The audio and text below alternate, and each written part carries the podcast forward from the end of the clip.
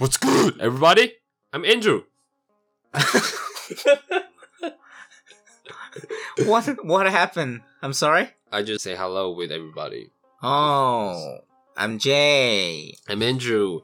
And this week, we are going to introduce you a real talented young artist. Yeah, and he's from Australia and he's only 17 years old. Wow, that is incredible. I feel like these days there's some of the young artists they're like only just teenager, you know, 17 years old or 16 years old and they're got really popular just like, you know, Olivia Rodrigo, Billie Eilish.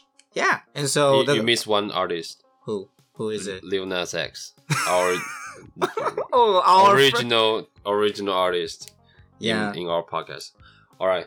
All right, so the Kid Laroi is one of the Australian hip hop's most promising names right now. Yes. Right? And but however, he came from a real really poor family. He's he basically started from the bottom.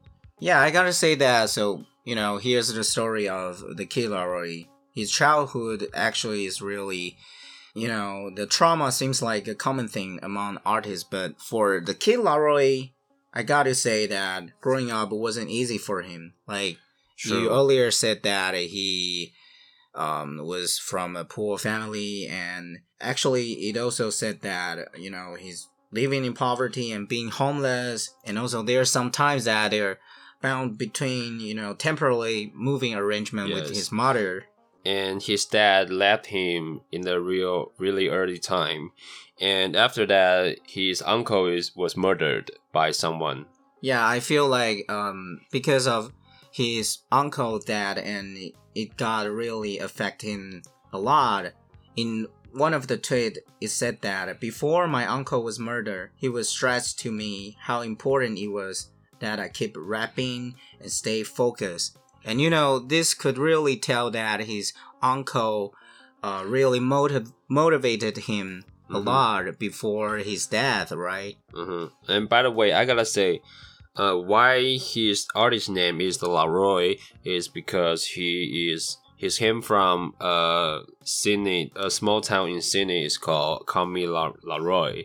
So he used the Laroi to be his artist name. Yeah. Period. And so also um we talk about his background in early life, right? Yes. And so we we cannot also miss the, the uh this person that is really important in his life. That is his mom. Uh, the kid Laroi, his mom is really a role model for him, and he um she influenced on the kid Laroi basic values, and also because back then um, his mother only plays him music by the Fugees Tupac, that kind of American hip hop music instead of the local music. Australian, Yeah, yes, is very to the original hip hop music. So this kind of thing stuck in his head in the real early time. yeah. So later on, at um at at nine, At the age of nine, yeah, and um, the kid Laroi started to freestyling, and he also found some of the beats from on YouTube, and they he he started to post some of the videos on the Facebook, and then he just reached out to uh, producer Marcus, and then he got the chance to perform at his party. So after that, they just worked together and managed by him, and also they made a collective. when he was nine, no after that, I think probably it's between like ten to um, twelve. that is still incredible. But but I found I, I feel like he might got a lot of you know his mom support. That's why he can um he could do these things. But his his mother was only like playing the music in the background. I, no, I mean Like- a- Ah, I mean, aside from this kind of thing, you know, if your family members could really support you, like keep telling you, you gotta make your own music and keep doing it. Yeah, and it really could help you a lot. Yeah, we you mean by playing music in the background? come on. Alright. All right, so anyway, just after that, they just formed duo called Drinking, Team, and he started to get um you know famous. Famous. And at the age of thirteen, he first hit the studio and upload some of the tracks online, like On SoundCloud. Yeah, and once he got the chance to took um, part in the contest for upcoming high school artists, and it's this contest is actually uh, was actually held by Triple J, the Australian radio station, and he did make to the final round and won won wide attention. And he stood out and got some positive reception And this is the first time the world sees the Kid Laroi. I feel like it's on this time is only the time that he got famous in Australia. Yeah, and instead of you know in the US or other. So when he is ready to be seen by the world, uh it's actually in 20 18. yeah. Let me tell you why. Tell me why. So 2018, the American rapper Juice WRLD has a tour in Australia, Sydney, and his manager link up with uh, the Ju- the the Kid Laroi, and so that's the reason why those two people, they got a chance to work together, right? Yes, and- After the Kid Laroi, also spot opening for the the Juice Juice WRLD Australian tour. tour. Yeah, and I I feel like at that time his hard work, the kids Laroi hard work really paid off because he received increasing acclaim from nation record labels, and later, you know, in 2019 he got his first music contract, right? And Juice WRLD's manager also said he liked the fact about the Kid Laroi is not about his talent, is is It's is his spirit of hustle. Yeah, and He's really the trying efforts- hard to Yeah. to make his music. Yeah, so and later in 2019, earlier we said that he was signed. He signed the the first music contract, right? He was signed by Grade A Production and Which is the the Juice WRLD's record label. record label. Yeah. So after that, the Kid La- Laroi also has been living together with um, the Juice WRLD, and the Juice WRLD he actually is Juice WRLD's protege, and he received his career guidance and mentorship. Yeah. He's And- basically like a big brother to him Yeah, I feel like he has been, you know, he had been taking care of him a lot. a lot. And so 2020, you know, because um 2020. oh no, it's not 2020.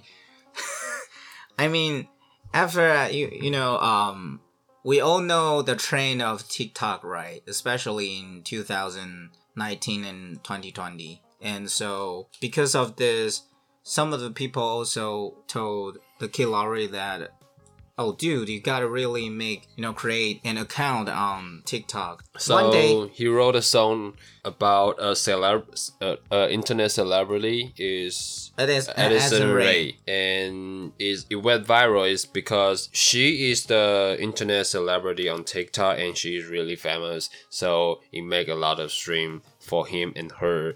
So that's kind of like little success.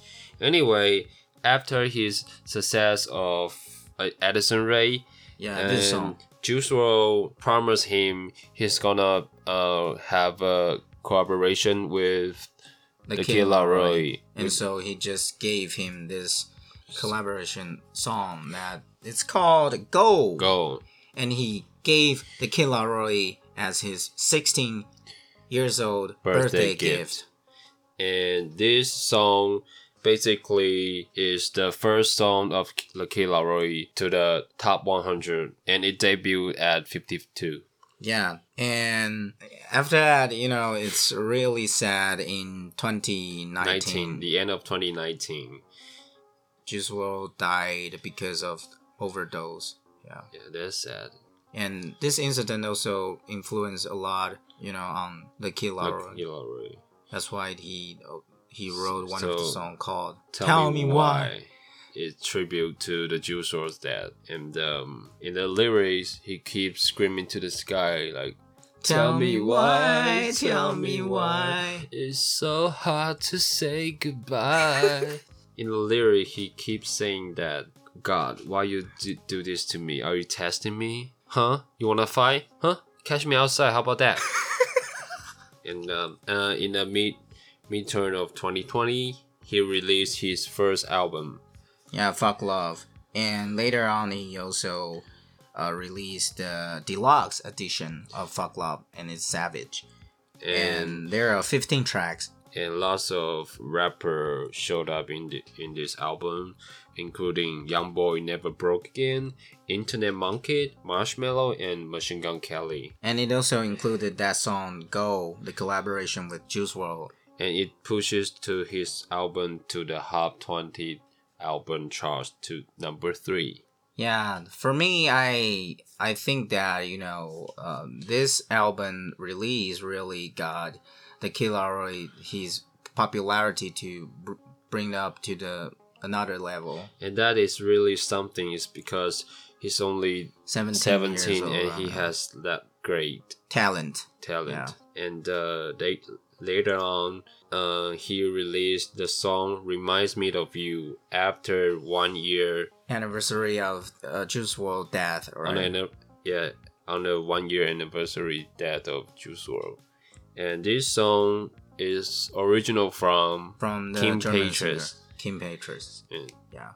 And actually, um, almost like eighty percent of the uh, the rhythm and the lyrics are eight percent. no, I mean, 80? eighty percent. I thought eight percent is really specific. like eight percent, not nine or ten. Or maybe seven point five percent. Jesus. And reminds me of you is pre-record back then with the Juice WRLD, and uh, I I really want to believe that Juice WRLD is somewhere else. You know, like you know, like like he's still alive. Alive. Or I want him to be alive. But but now I fortunately you know because there are probably a thousand unleashed song from Juice WRLD, so we can still listen to some of the song that released Yes. from a- after his death. But but I still wish that he still alive. Uh, He kind of alive right now because he keep releasing new music. that's that's the song he wrote before his death, like But- Unle- unleashed. All right. Yeah. But anyway, it's still sad that when when we both heard the news of his death in Mhm. 2019. Oh, that's why the Juice WRLD's album the name is called Legend Never Dies. yeah, Legends because- Never Die. It's Beca- like because he's he he stopped he never stopped releasing new music like so he's he live forever I found that this is not uh our podcast. You know, category is becoming to telling everybody like some of the um horrible stories and terrifying stories. all right this is our project about, Yeah, about the Kid Laroi. and, And I- this is the his story it's really short because he's only 17 now 18 yeah, but we we do see a lot of potential of him right? So and we also see a lot of potential on the the, Um, the Lil Nas X Yeah, and, And- also the potential on this podcast. and yes. 英语大放送. we never make a great ending about our episode Yeah, so So pl- please make sure you subscribe and leave a comment below. and you, you gotta also share with your friends or family to let them know this amazing podcast. And if you have any thought about our podcast, please, please, please leave a comment below because we really We want to really, hear from you guys. yeah, want to know what you think about our podcast. So anyway, see you next time. Bye bye.